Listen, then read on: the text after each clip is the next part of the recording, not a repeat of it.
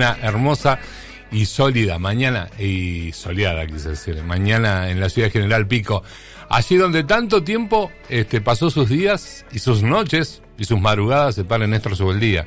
Hablamos de madrugada, pero estaba gastando recién, porque le una entrevista casi 3 de la mañana, pero no, el tipo ahí bien puso el despertador. ¿Se usa el despertador todavía, Bruno? ¿Vos con qué te levantás? ¿Te levantás con despertador o con alarma de celu, no? ¿Ya nadie usa el despertador? A ver si Néstor lo usa. Buen día, amigo. ¿Cómo estás? ¿Todo bien? Buenos días, Pato. Qué lindo escucharte. Muy bien, gracias. igualmente, igualmente. ¿Usás despertador? Yo usé el despertador y la alarma del celular. Por las dudas puse las dos cosas. A vos te dijeron, dos de la mañana te llamamos, o dos y media, una cosa así me dijeron dos y media, después dos y cuarto y finalmente eran las dos y media y todavía no me llamaban y fue dos cuarenta que llamaron. Está bien, está bien. Pero me contaba, salió una linda entrevista hoy a la madrugada justamente hablando del tercer santo argentino. Este, que en realidad es ítalo-argentino, él nace en Italia, ¿verdad, don Artemides? Él nació en Italia, sí, bueno, como tantos gringos vino con su familia, no, no vino como misionero como otros salesianos, sino que vino con su familia, sus padres y sus siete hermanos. Él era el tercero entre los hermanos y ahora, bueno, vino a ser el tercer santo de la Argentina porque vivió la mayor parte de su vida, llegó a los 16 y murió aquí a los 70. Sí. Eh, hizo en 1914 sacó su carta de ciudadanía argentina, así que bueno, como como tantos tanos que vinieron acá, unos a hacerse la América, pero otros a hacer patria realmente, y Artemides creo que fue uno de estos. ¿Y dónde se instaló? Cuando, cuando llega a la Argentina, ¿a dónde va? ¿A Buenos Aires?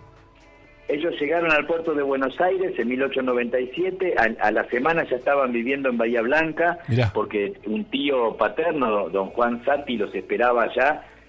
Supuestamente le mandó los pasajes, porque ellos no tenían un mango. Él había, con nueve años había tenido que salir a trabajar al campo, como hacían todos los, los chicos de las familias pobres y numerosas, ¿no? Sí, sí. Así que, y volví a casa para Navidad y una cosa que parece, salían al campo a trabajar descalzos y se calzaban para, para la vuelta con un pedazo de polenta a las 4 de la mañana para salir a trabajar, es decir, una vida muy pobre, ¿no? En, la Emilia Romagna, en el, en el, norte de lo que hoy es la Italia próspera. Claro, y aquí... sí.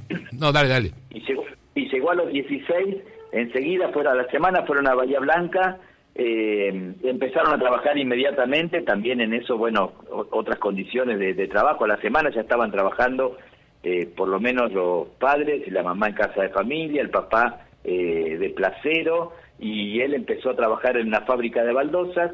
Ahí conocieron a los salesianos, no los conocían de Italia, los salesianos que eran italianos todos, porque no hacía mucho que habían llegado, los conocieron en la parroquia del centro de Bahía que era la única que había, la actual catedral, Bahía Blanca tenía 14.000 habitantes en ese tiempo, y él ahí en la parroquia se hizo amigo del párroco, la familia se hizo, se hizo amiga de los salesianos, y al tiempo quiso ser salesiano y vino para esta zona, cerquita de donde yo estoy viviendo, donde viví hace unos años en Bernal, eh, para, porque esa era la casa de formación de los salesianos, y, entonces él vino con la intención de prepararse para ser salesiano ahí, medio grande para la costumbre de la época, llegó a los 20 años, eh, y ahí atendí, entre las cosas que hizo, además de estudiar, eh, por ser de los más grandes, también le tocaban distintos trabajos. Eh, él era el más grande de los chicos, digamos, y sus compañeros eran más bien adolescentes y él ya más grandecito, además dicen que era muy alto. Y, y entonces entre las tareas le tocó cuidar a un salesiano que estaba enfermo de tuberculosis, la enfermedad más temible de la época y más terrible que se ensañaba particularmente con los jóvenes y con los pobres, y, ahí se contagió la tuberculosis y volvió a casa, a su casa, a Bahía Blanca, más muerto que vivo, y ahí eh, bueno, recibió por supuesto su mamá, que quería que se quedara ahí, o para sobrevivir o para morir en casa, pero él quería volver con los salesianos, y, el, y su párroco, el mismo que lo había mandado a Bernal, eh, lo convenció de, de irse a Viedma, eh, donde estaba el primer hospital de la Patagonia que abrieron los salesianos cuando no había ningún otro centro de salud. En 1889 lo abrió el padre Evasio Garrone, que en Italia había sido eh, ayudante del médico en el servicio militar y cuando vino acá, como no había nada, era médico, así que él fue el famoso, es cosa de, la Patagonia de aquellos tiempos, era el famoso padre doctor, el Estado, eh, los funcionarios lo perseguían por por ejercicio ilegal de la medicina y la gente escribía cartas firma, con 200 firmas a Buenos Aires pidiendo por favor que lo dejaran porque no había otra cosa. Era el único. Ningún servicio, claro. ningún servicio de salud. Y hasta que el gobernador de Viedma termina escribiendo, dice, mire, si nos saca, si le prohíben ejercer la medicina a este, van a tener que mandar, mandarnos a alguien porque acá no hay nada.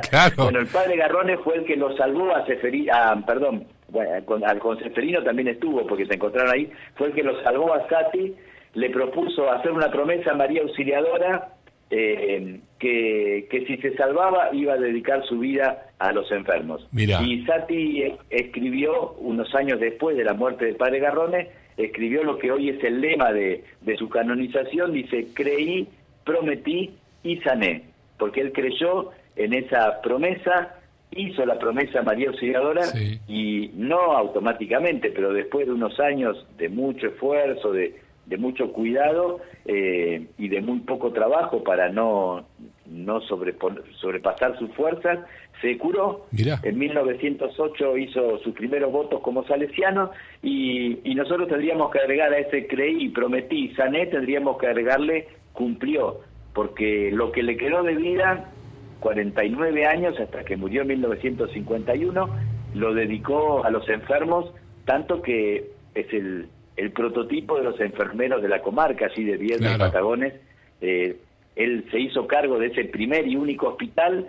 Eh, finalmente, cuando él ya era bastante mayor, la provincia inauguró, eh, todavía no era provincia, no era provincia, era territorio nacional de Río Negro, inauguró el primer hospital público que hoy lleva su nombre. Él no trabajó en él, pues, en ese hospital, porque tenía su propio hospital San José de los Salesianos, pero el hospital público de Viedma, por pedido de los vecinos, desde 1975 lleva el nombre de Artemides Sati. Mira, ¿y él también estudia la carrera de enfermería o no? ¿O la ejerce, no? Con, o con la práctica o con la experiencia. Que no tenía posibilidad de hacer secundario, no había secundario en Viedma, por lo tanto no podía acceder a los estudios universitarios. Es meterse en esta época es realmente son cosas increíbles, ¿no? De la distancia de, de las posibilidades que tenemos hoy, aún con todas las dificultades de las posibilidades que tenemos hoy. Quiso estudiar por correspondencia porque no quería abandonar a los enfermos, no pudo hacerlo. Lo que sí pudo hacer eh, es en, en, 1917, en la, eh, escapándose para cursar en la Universidad de La Plata, pudo eh, conseguir el título el, más importante en ese tiempo para, para lo que él hacía, que era el de idóneo en farmacia, con lo cual podía recetar medicamentos y, y después, eh, ya, ya bastante mayor, consiguió también el título universitario de enfermero. Mirá, Pero como... Como dice el refrán, en el país de los ciegos, el rey, bueno, Tal cual. no había otra cosa, así que ellos se apechugaban. Había otro médico en, eh, del otro lado, en Carmen de Patagones, viste que la ciudad está dividida por el río, Viedma de un lado, eh, Río Negro, y del otro lado, provincia de Buenos Aires, Carmen de Patagones. Ahí había un médico que era un misionero inglés, él no era católico, era cristiano anglicano, se, se entendían muy bien unos con otros, eh, y también él estaba muy al servicio de la gente.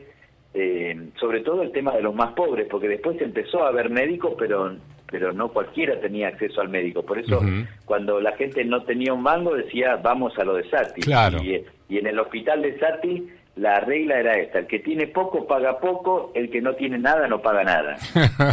eh, claro. Imaginarse como lo quería la gente, ¿no? Así que a veces cuando él visitaba, porque además de atender el hospital, salía todas las mañanas, todas las tardes y generalmente también todas las noches de, de gira en bicicleta por aquello, que aquella calle de todo de tierra, de barro cuando llovía, de viento y de frío, clima patagónico, salía a visitar a los enfermos y cuando dejaba la receta, más de una vez dejaba también un billetito. Él vivió toda la vida endeudado para poder sostener el hospital, pero más de una vez dejaba un billetito porque sabía que era inútil dejar de dejar recetas sin un billete, o los remedios, o y alguna vez también llegó y estaba toda la familia en cama y se puso a cocinar. Otra vez le dijo a la mamá cuando vio al, al hijo enfermo que le presentó para que lo atendiera en una de sus recorridas, dice, mándemelo al hospital. Y cuando llegó al hospital, lo primero que hizo fue darle de comer un buen bife, un vaso de vino. Él decía, yo curo con vino de cantina y carne de gallina, que es la mejor medicina. Porque tenía tenía muchos de estos remedios caseros. Claro. Eh, y, y le agregaba después, porque el médico se come la gallina y le manda el caldo al farmacéutico. Estoy pensando, no sé por qué se me vino a la memoria, que, a qué biblioteca este, concurría o acudiría, digamos, en momentos eh, complicados de resolver situaciones de enfermedad. Digo, debe haber escuchado también mucho a los originarios, debe haber traído, por supuesto, mucho, mucho de sus padres que tuvo en la guerra. Este, que, de, los remedios caseros y de, la, sabiduría de la época, ¿no? Dice que, él respetaba mucho a los médicos porque no es que trabajaba solo, pero que también muchas veces los médicos le, le, consultaban a él porque tenía, como se decía antes, o todavía ahora, que tenía mucho ojo clínico. Entonces, claro. además de, de, un enorme corazón, era esta gente con ojo clínico, con intuición, y además también los mismos médicos decían que él curaba no solo con medicina, sino que curaba también con sus ocurrencias, con su buen humor, con su trato, con su voz. Lo decía hoy esta enfermera que, que me entrevistaron en la radio a la madrugada después de mí, que, que también la actitud, el trato eh, cura a las personas, no son solo los remedios. Totalmente, y qué lindo... Eh, qué lindo reconocimiento también para esa noble tarea de enfermero, ¿no? Yo hace poquito estuve acompañando con mis hermanos a mi viejita y escuchaba por ahí de madrugada o porque escuchaba la noche, eh, esas viejas enfermeras que en realidad no eran, después las veías en el pasillo y no, eran jóvenes. Pero viste, eh, al viejo modo de tratar a la gente, esto, hola viejito, quédate tranquilo, que vas a estar bien. Bueno, es, eso es verdadera, no, esa verdadera vocación de, de, preocupación, quédate tranquila mamita, viste, vos decís, debe ser una señora mayor. Y vos salías al, por ahí al pasillo y no, eran jóvenes. Por ahí tienen justamente rasgos de aquellas viejas formaciones de enfermeras y enfermeros, ¿no? Que, que está en el afecto, en el, en el tocar, en el cariño, este, mucha parte, mucha razón de la cura, claro. algo que se ha perdido tanto, lamentablemente, ¿no? Bueno, eh, nos ha tocado situaciones también de ir a Buenos Aires y vos ves la distancia que te pone el médico que ni siquiera te mira y vos decís, loco, este, acá estoy, prestame un poquito de atención porque por algo vine y me hice tantos kilómetros. Eh, se ha deshumanizado mucho realmente. La, sí, la mirada, el, trato, el tacto, la, cercanía, la escucha, ¿no? Tantas mm. cosas que, que son eh, elementales a, la hora de, la salud y, creo que somos mucho más conscientes también de todo lo que hemos pasado en este tiempo, en algunos casos, como vos comentabas, por situaciones personales, pero también por todo lo que hemos vivido socialmente en tiempo de la pandemia, ¿no? Totalmente. Este, yo contaba acá en la radio, lo conté varias veces, que salía en tiempo de pandemia con el termo y el mate a la vereda acá de la radio, estamos en la calle 26. ¿Te ubicás, Néstor, frente al Instituto Nuestra Señora, entre 15 y 17? Sí, claro. Ah, mames, en esta zona. Y yo salía con el termo y, el mate para despejarme un poquito de acá. Este, a mí no me gusta estar mucho encerrado y me miraban como que tenía un arma en la mano, ¿viste? El, mate que es unión, que es compañía, ¿viste? En ese momento era, era visto, pues, este no me, no me irá a convidar. ¿no? me irá a convidar un mate. Claro. Che, Néstor, ¿y qué puntos fueron fundamentales eh, o aspectos de la vida de don, de don Sati para que finalmente fuera canonizado, ¿no? Que fuera convertido en santo. ¿Cuál, qué aspectos de su vida y de su entrega pensás que fueron los, los que lo convirtieron en santo?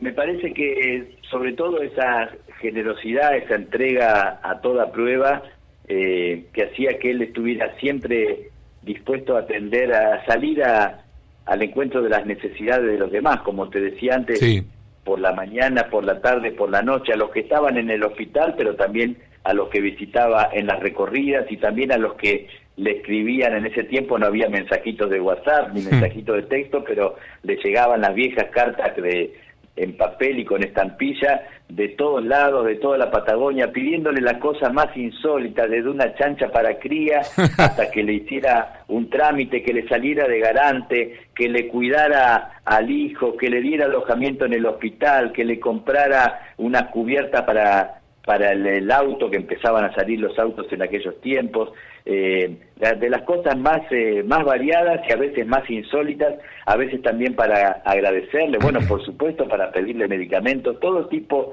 de mangazos y de pedidos le llegaban a, a Sati en, en los tiempos eh, ásperos que se vivían en aquella época donde las comunicaciones, las distancias, todo eso, bueno, el recurso a la salud, todo eso era mucho más eh, elemental y más complicado, ¿no? Claro, claro. Entonces, tener una persona así para quienes vivían lejos de todo, o para quienes estaban lejos de los suyos, o para los que se morían solos y, después entonces eh, él, él, se encargaba de, de, sepultar a la persona, pero se encargaba también de escribirle a sus familiares y a lo mejor ya le había escrito las cartas antes porque no sabía escribir o porque no tenía fuerzas y entonces le escribía las cartas a la familia y eso la gente lo reconoce con el paso del tiempo y tanto que eh, hablar de Sati hoy en, en, eh, en la comarca de Viedma Patagones, no puedo decirte que es una personalidad conocida por todo el mundo, pero sí que los que lo conocen tienen una innegable simpatía por él, es como alguien de la familia, alguien muy querido de la familia,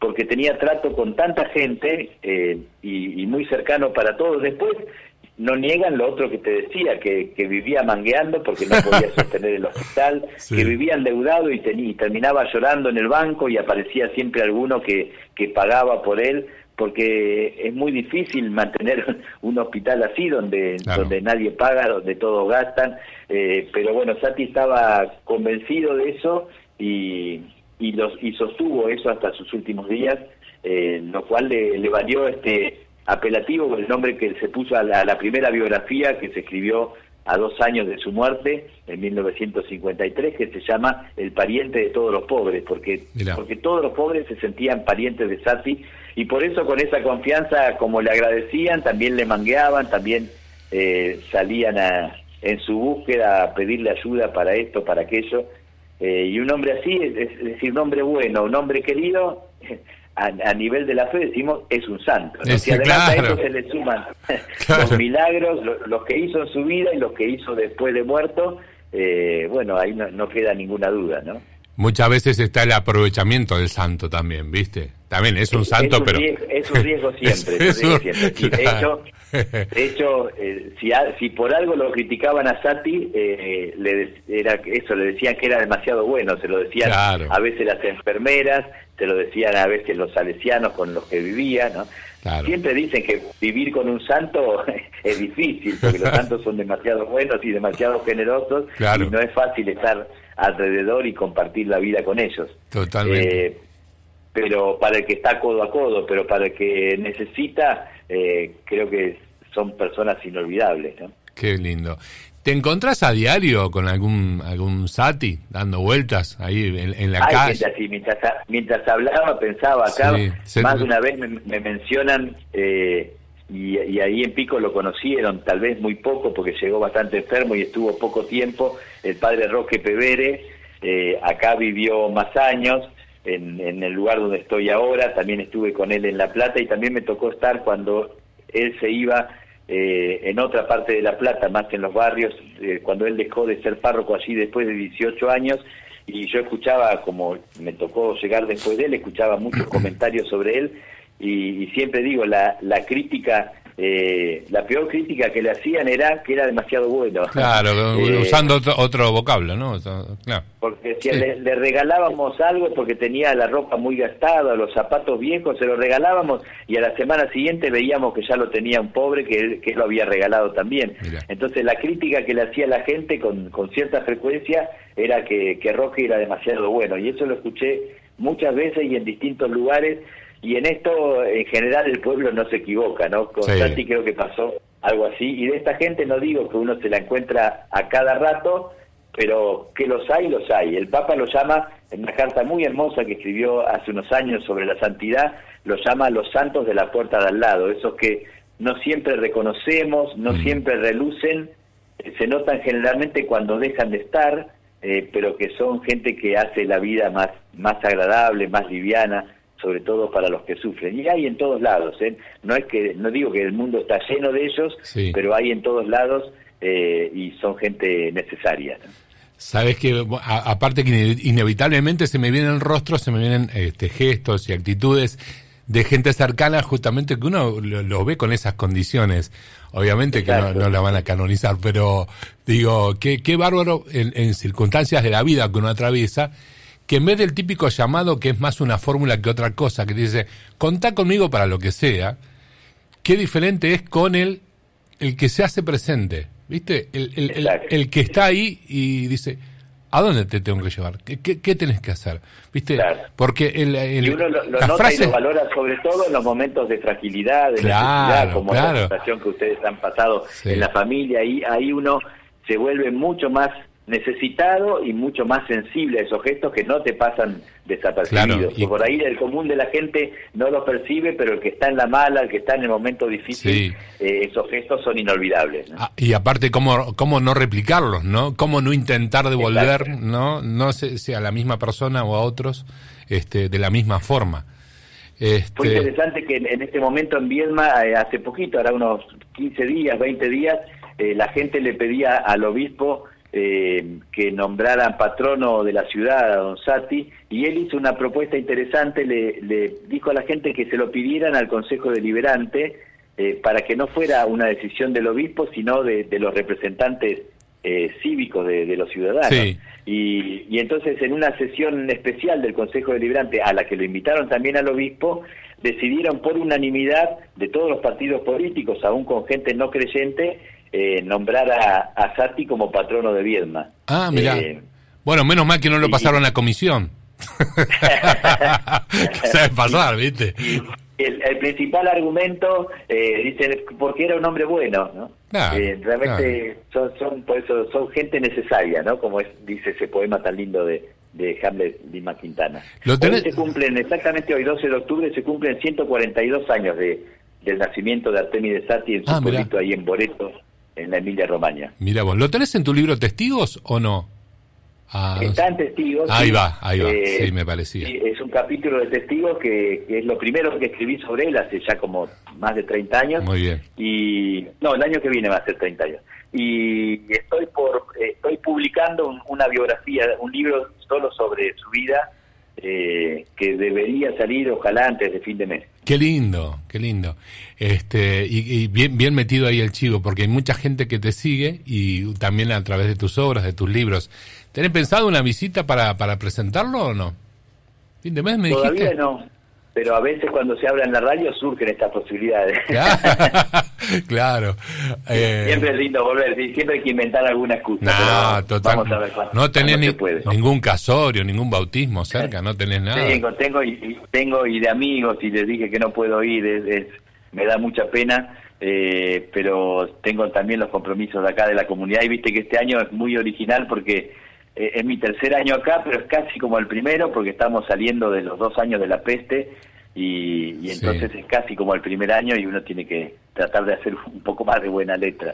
Así que tuve que decir que no a algunas invitaciones que de amigos muy queridos que me ha dolido mucho y, y espero sí para diciembre para otra invitación que me han hecho poder poder estar. A lo mejor ahí logramos combinar. Ojalá. diciembre también es la, es la fecha de los fines de curso de la escuela, así que ah. bueno, haré, haré, lo que pueda, pero siempre es lindo volver. Por aquel viejo dicho del que se va sin que lo echen, vuelve.